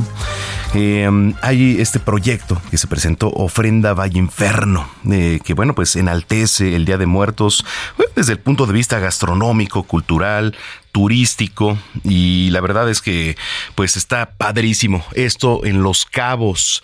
Eh, tengo una línea telefónica, Abraham Tames, uno de los mejores chefs, por supuesto, fundador de este proyecto Ofrenda Valle Inferno. ¿Cómo estás, chef? ¿Qué tal, Manuel? Muy bien, muchísimas gracias. Gracias, al contrario, por tomarnos la llamada. Cuéntanos de todo esto. Pues estamos muy emocionados. La verdad es que venimos de poner mucho esfuerzo en este proyecto y está dando frutos. Hoy estamos en, en pláticas contigo, imagínate qué tan emocionados y contentos estamos. Oye, muchas gracias. A ver, ¿qué es Ofrenda Valle Inferno? Pues eh, primero empezó Inferno Fest como un festival de asado hace un par de años, hace cinco años un par de chefs nos juntamos a echar la carnita asada tal cual, con una banda de rock y se volvió muy viral porque ya sabrás, cada chef hizo lo mejor que pudo y nos cocinamos un par de animales exóticos, este, un, un tema de asadores un poco exóticos y se volvió viral y de ahí partimos, de ahí eh, empezamos a, a, repetirlo año con año. eh, se volvió de una manera, pues, eh, nos salió de las manos, por así decirlo. Algunas revistas y periódicos empezaron a hablar de esto. Nos nombraron Mitálica, como de carne. Eh, entonces creamos este espectáculo a base de rock y este asado, el cual tuvimos la oportunidad de llevarlo a Valle de Guadalupe, después a Tijuana, y ahora regresamos a Los Cabos, ya y con todo lo que aprendimos en estos años, eh, con algo más cultural. Y es que decidimos hacerlo en temática de Día de Muertos. Eh, supongo que también hay actividades eh, especiales, música y todo esto, ¿no? Así es, activamos el destino completamente. Eh, la verdad es que soy muy afortunado porque fui a tocar todas las puertas del destino y todo el mundo me las abrió, abriendo desde el gobierno, eh, el fideicomiso de turismo, todos los hoteles, eh, los chefs. Hoy participan 101 chefs eh, con eh, de todo, desde la taquería hasta los hoteles de lujo. Ok, eh, ¿dónde se lleva a cabo esto, chef? Se va a llevar en Los Cabos. Eh, activamos San José y San Lucas. Vamos a empezar el día primero del mes con un recorrido por los restaurantes más reconocidos, con los chefs eh, de renombre, como Javier Plasencia en Semillón. Después tendremos eh, Lumbre con César Pita y después Carbón Cabrón con Poncho Cadena. Oye, el día padre. martes Ajá. Gracias. El día martes tenemos eh, un desfile náutico, que ahí hicimos un crossover con un desfile que, que ya lleva un par de años realizándose, pero bueno, ahora que hicimos el crossover nos hemos ayudado mucho. Y tenemos este desfile náutico en el cual participamos todos los yates, ya te imaginas los yates que hay aquí en Los Cabos, eh, se, se visten de colores y tradición mexicana y se hace un desfile alrededor del arco, que es un símbolo de- del destino.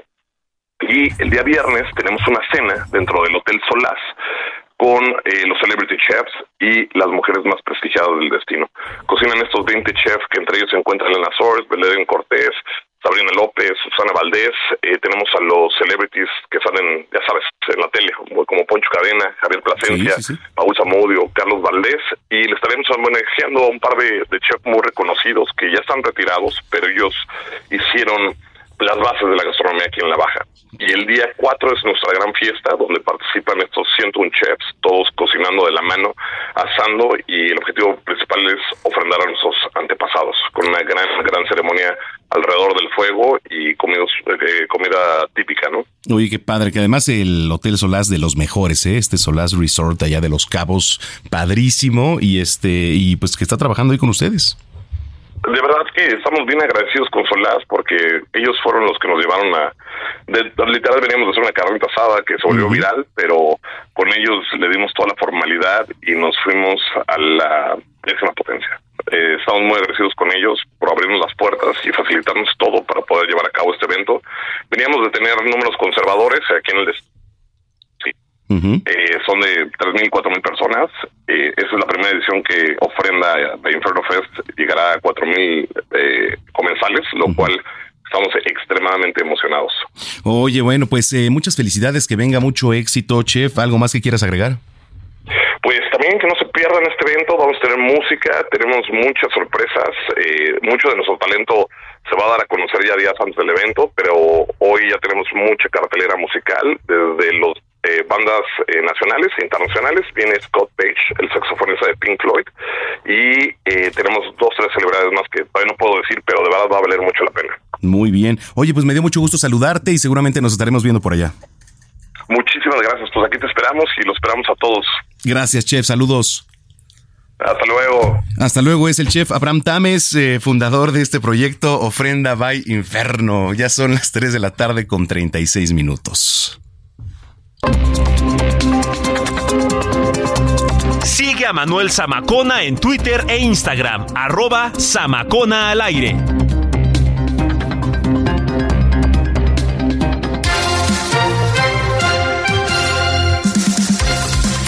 Bueno, pues ya son las eh, 3 con 36. Hasta que la mafia nos separe, se acaba de presentar esta obra de teatro y tengo el gusto de recibir a Alexandra Argüello y Ana Cepinska, que no pueden ponerse. Buenas tardes. ¿Cómo están?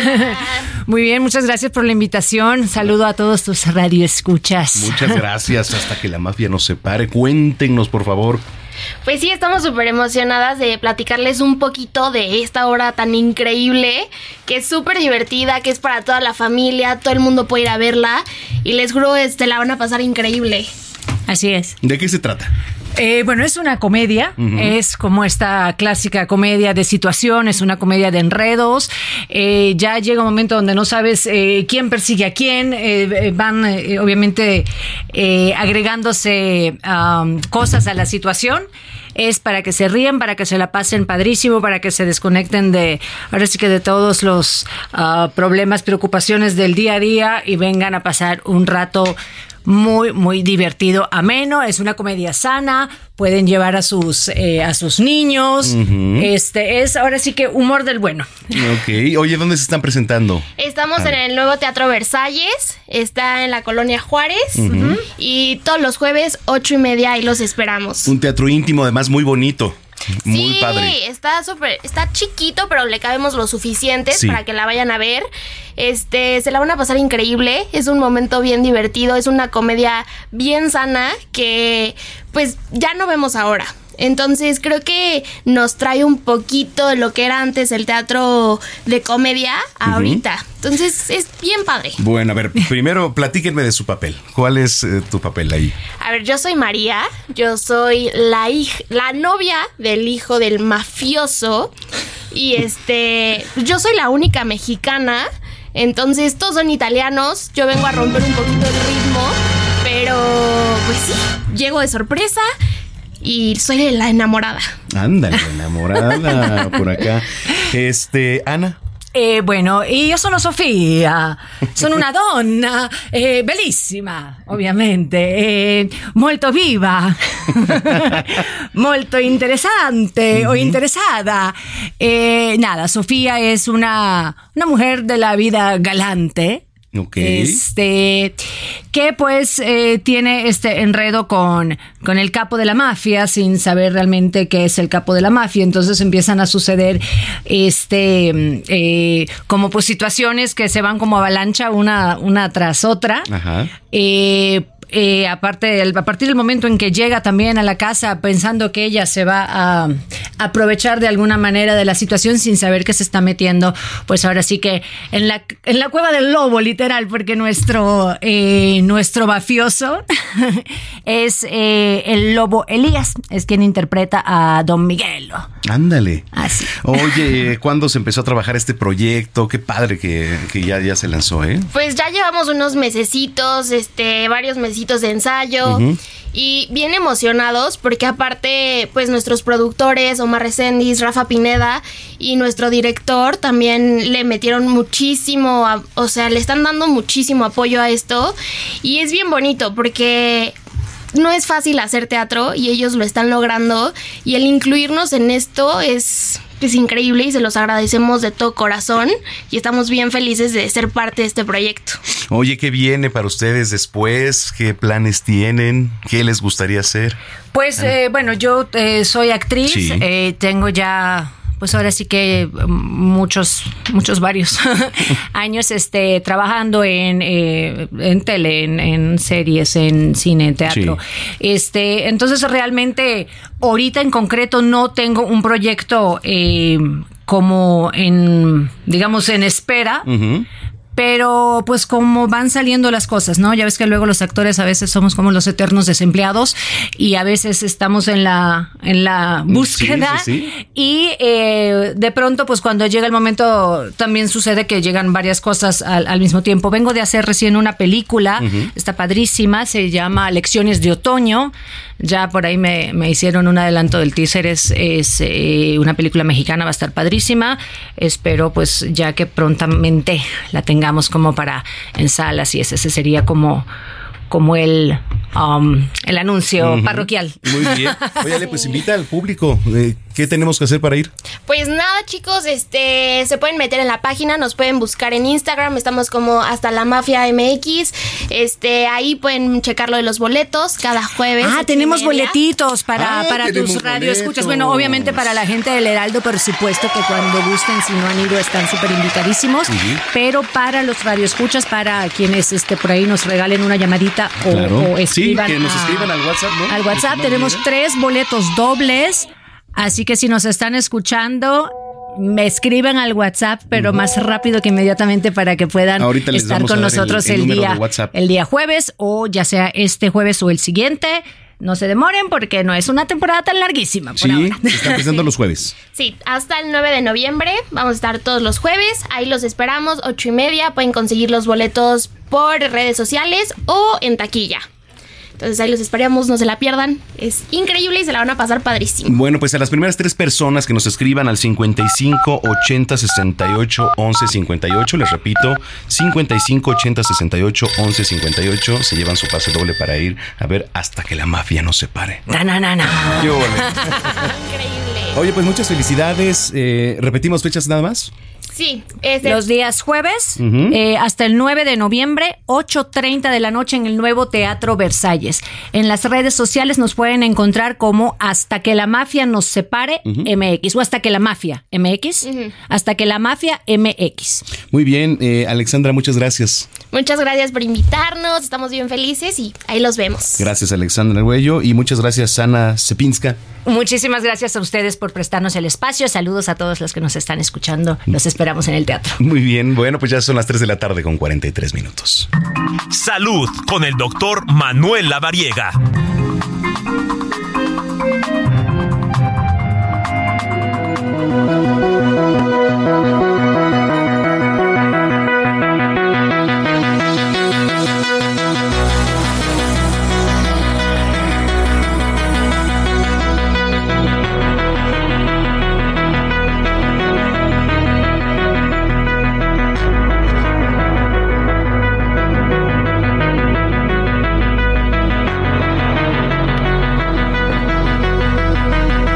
Pues en la línea telefónica ya tengo a mi tocayo, el doctor Manuel Lavariega, como cada fin de semana. ¿Cómo estás, doctor? Mi querido amigo, ¿cómo te va? Muy buena tarde, un gusto saludarte a ti y a todo el auditorio. Igualmente, oye, tema interesantísimo el que eh, vas a abordar hoy en esta sección. Sí, estamos justamente a unos días de conmemorar el Día Internacional de la Salud Mental y a veces hablamos de la salud física, o bueno, la mayoría de las veces hablamos de la salud física, pero la salud física también es estar bien mentalmente, ya que la salud mental justamente se refiere a este bienestar emocional, psicológico y social de cada persona y también implica la capacidad de cada uno de nosotros para poder manejar el estrés, relacionarnos con los demás y también tomar decisiones. ¿Cuántas muertes también por estrés no se presentan al año, no? Sí, sí, sí, porque justamente, pues bueno, es una condición que impacta de manera importante, puedes estar muy bien físicamente, pero si tu mente no está en control, pues puede generarte muchas condiciones de riesgo y bueno, pues por ahí también cada semana escuchamos de personas que lamentablemente pues tienen intentos suicidas y tienen intentos de, de, lastimarse eh, a ellas mismas por esta condición de la salud mental. Correcto. Eh, ¿Qué tenemos que saber sobre esto? Porque además, pues es un tema, eh, pues que se trabaja todos los días, ¿no? Eh, la mente y creo que eso coordina todo lo demás. Sí, cómo pensamos, qué sentimos, cómo actuamos y es crucial en todas las etapas de la vida, desde la niñez, la adolescencia, los adultos, los adultos mayores. Así que vale la pena tomar en cuenta hábitos que nos pueden generar esta salud mental y que estamos esperando pues tener todos los días para poder estar no solo físicamente bien, sino también mentalmente. Y bueno, aquí la sugerencia, hay muchos, pero la sugerencia pues es que tengamos una buena gestión del tiempo para organizar y planificar nuestro tiempo de manera efectiva para evitar justo esto, estrés y ansiedad asociados a sobrecarga de trabajo, por ejemplo, o también a estas fechas límite que pues de repente nos come el tiempo. Sí, totalmente. ¿Qué recomendaciones eh, desde tu experiencia, doctor, eh, para todo esto de la salud mental? Siempre es importantísimo, Tocayo, eh, pedir ayuda. Es fundamental que si existen síntomas de alteraciones o condiciones relacionadas con nuestra mente, busquemos ayuda, porque esto es como una bolita de nieve, empieza como algo muy chiquito y después puede desencadenar ya condiciones psiquiátricas importantes, así que es fundamental siempre pedir ayuda. También el tema de las sustancias ilegales, el consumo de alcohol en exceso, el consumo de tabaco en exceso también puede llegar a generarnos pues alteraciones que pueden llegar a ponernos incluso en peligro, así que vale la pena siempre moderar el consumo de estas sustancias tóxicas, sobre todo el alcohol, si bebemos de repente de manera descontrolada, y evitar drogas ilícitas y pues también evitar el tabaco que nada bueno nos deja.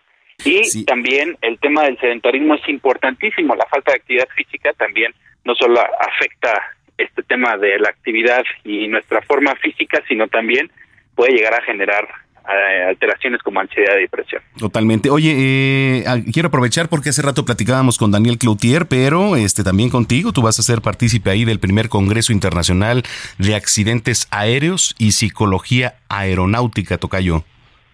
Sí, y es parte también importante, nos toca platicar del tema de ambulancia aérea, así que bueno, vamos a estar ahí presentes platicando justo de todos estos traslados que hacemos en helicóptero y en avión de pacientes en estado crítico cómo los movemos, cómo los llevamos de un hospital a otro y también las condiciones que generan durante el vuelo. Es muy interesante cómo funciona, cuál es el, la labor no tan impactante de la ambulancia aérea, todo lo que viene en, en, una ambulancia, ¿no? Porque digo, pues finalmente se, se necesitan muchos este, instrumentos para operar también ahí arriba, en las alturas.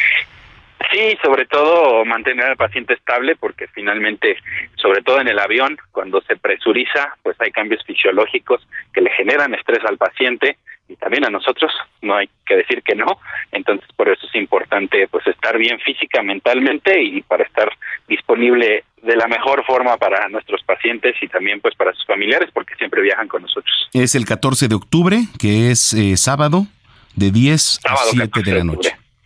Correcto, ahí vamos a estar como ponentes, tengo el honor de haber sido invitado, así que vamos a estar platicando del tema de ambulancia aérea. Muy bien, oye Tocayo, pues muchísimas gracias, ¿dónde te puede seguir la gente ahí en las redes sociales? Muchas gracias, pueden encontrarme como DR, doctor abreviado, DR La Variega, Tarachaga, ahí en todas las redes sociales, ahí estaremos muy pendientes para cualquier duda que tengan y a conmemorar este próximo día 10 este tema de la salud mental, así que bueno, sensibilizarnos y sobre todo estar atentos a estar bien no solo física sino mentalmente. Muy bien, pues te mando un abrazo y nos escuchamos dentro de ocho días. Igualmente, un abrazo, hasta luego. Gracias, es el doctor Manuel Lavariega aquí en Zona de Noticias, 3 eh, de la tarde, 49 minutos. ¿Qué más es posible? Con Katia Castelo.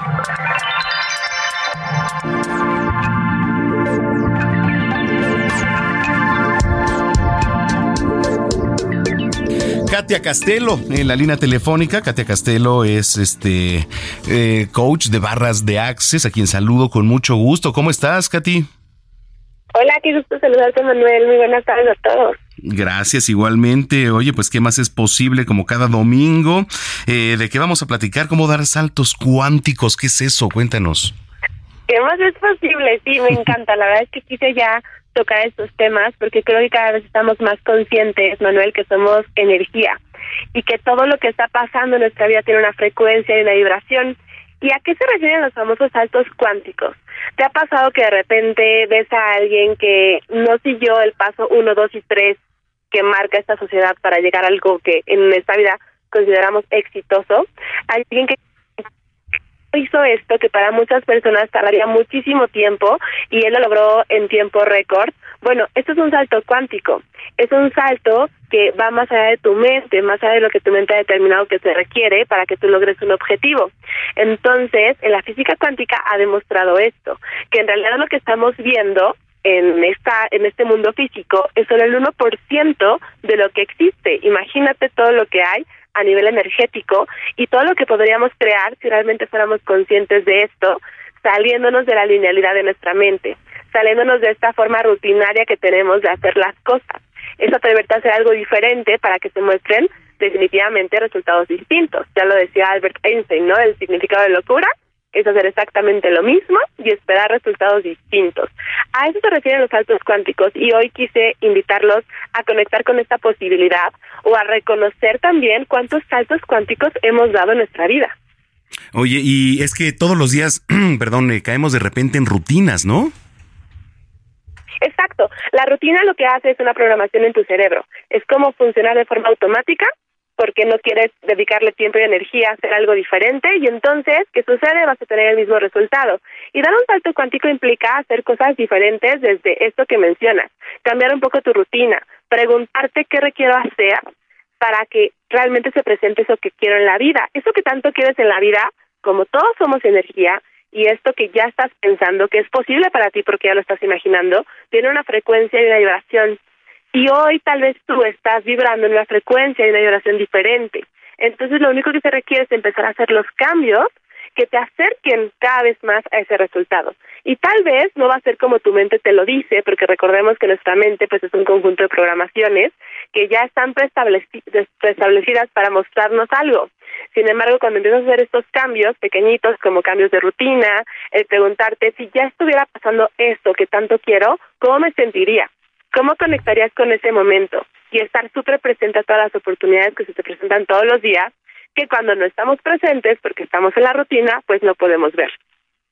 Oye, eh, qué padre lo que nos dices, qué padre. Eh, para la gente que nos viene escuchando, recomendaciones, ¿qué más agregamos, Katy? Sí, preguntas. Ya saben que aquí en esta sección nos encanta hacer preguntas. Entonces, ¿qué requiero ser y hacer para lograr eso que tanto quiero? Y conecten con esa posibilidad y accionen. Entonces, hagan algo distinto. Si esto no me está funcionando, la pregunta es, ¿cómo lo puedo hacer diferente? no se claven en ya lo hice mal, ya nunca va a pasar, es cómo lo podría hacer diferente y atrévanse a hacer algo diferente, conecten energéticamente con eso y entonces sigan más su intuición, porque de repente el cerebro, la mente nos va a dar respuestas que no son las acertadas para acercarnos a eso que realmente queremos. Muy bien, tus redes sociales. Me pueden encontrar en Instagram como arroba soy Katia Castelo. Estaré feliz de estar en contacto con todos ustedes y resolver también cualquier pregunta que tengan al respecto de este tema. Nos escuchamos dentro de ocho días. Gracias, Katy. Claro que sí, un fuerte abrazo a todos. Feliz domingo. Igualmente para ti. Cielo Rojo, con eso nos vamos a despedir en la cabina. El señor Raúl Guacuja. ¿Cómo estás, don Raúl? Bien, señor Zamacona. Mire, eh, la canción Cielo Rojo es de el señor Juan Sáizar, que en paz descanse.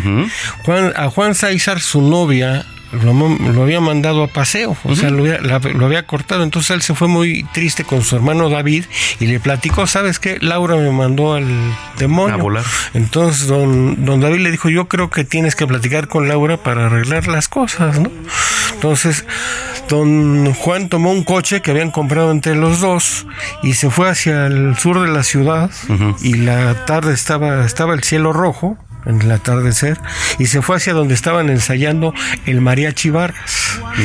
Y ahí tomó una pluma, escribió la letra y el mariachi Vargas empezó a, escribir la música y en la noche le llevó de serenata a la señora Laura que era bailarina Cielo Rojo de Serenata. Entonces le gustó la canción y pues dijo, sí, siempre sí, me reconcilio y, luego se casaron. ¿sí? Y así es la historia de Cielo Rojo. Y hay una parte de la canción que dice, el cielo es rojo y me faltas tú, refiriéndose a la señora Laura. y esa es la historia brevemente de Cielo Rojo. Gracias, señor Zamacona. Gracias, señor Raúl. Quédense en Heraldo Radio 98.5. Gracias. Gracias a ustedes. Yo soy Manuel Zamacona. Que tengan una excelente semana. Pásela bien. Nos escuchamos dentro de ocho días. Y hasta entonces.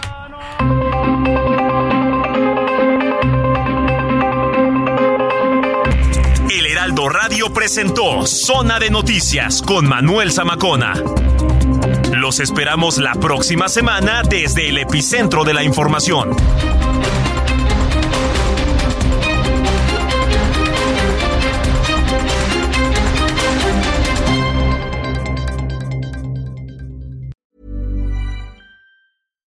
If you're looking for plump lips that last, you need to know about Juvederm lip fillers. With Juvederm Volbella XC and Juvederm Ultra XC, your lip look, whether it's subtle or bold, can last up to one full year with optimal treatment and no additional maintenance. Find a licensed specialist and see if it's right for you at juvederm.com today. That's J U V E D E R M.com. Add fullness to lips in adults over 21 with Juvederm Volbella XC or Juvederm Ultra XC. Do not use if you have severe allergies or a history of severe allergic reactions, or if you're allergic to lidocaine or the proteins used in Juvederm. Tell your doctor if you have a history of scarring or taking medicines that decrease the body's immune response or that can prolong bleeding. Common side effects include injection site redness, swelling, pain, tenderness, firmness, lumps, bumps, bruising, discoloration, or itching. As with all fillers, there's a rare risk of unintentional injection into a blood vessel, which can cause vision abnormalities, blindness, stroke, temporary scabs, or scarring. For full important safety information, visit juvederm.com.